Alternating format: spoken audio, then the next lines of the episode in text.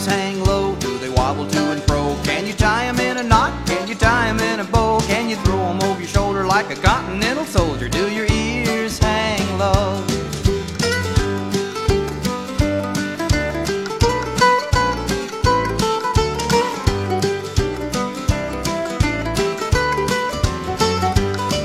Can your ears stand high? Can they stand up in the sky? Can they stand up if they're wet?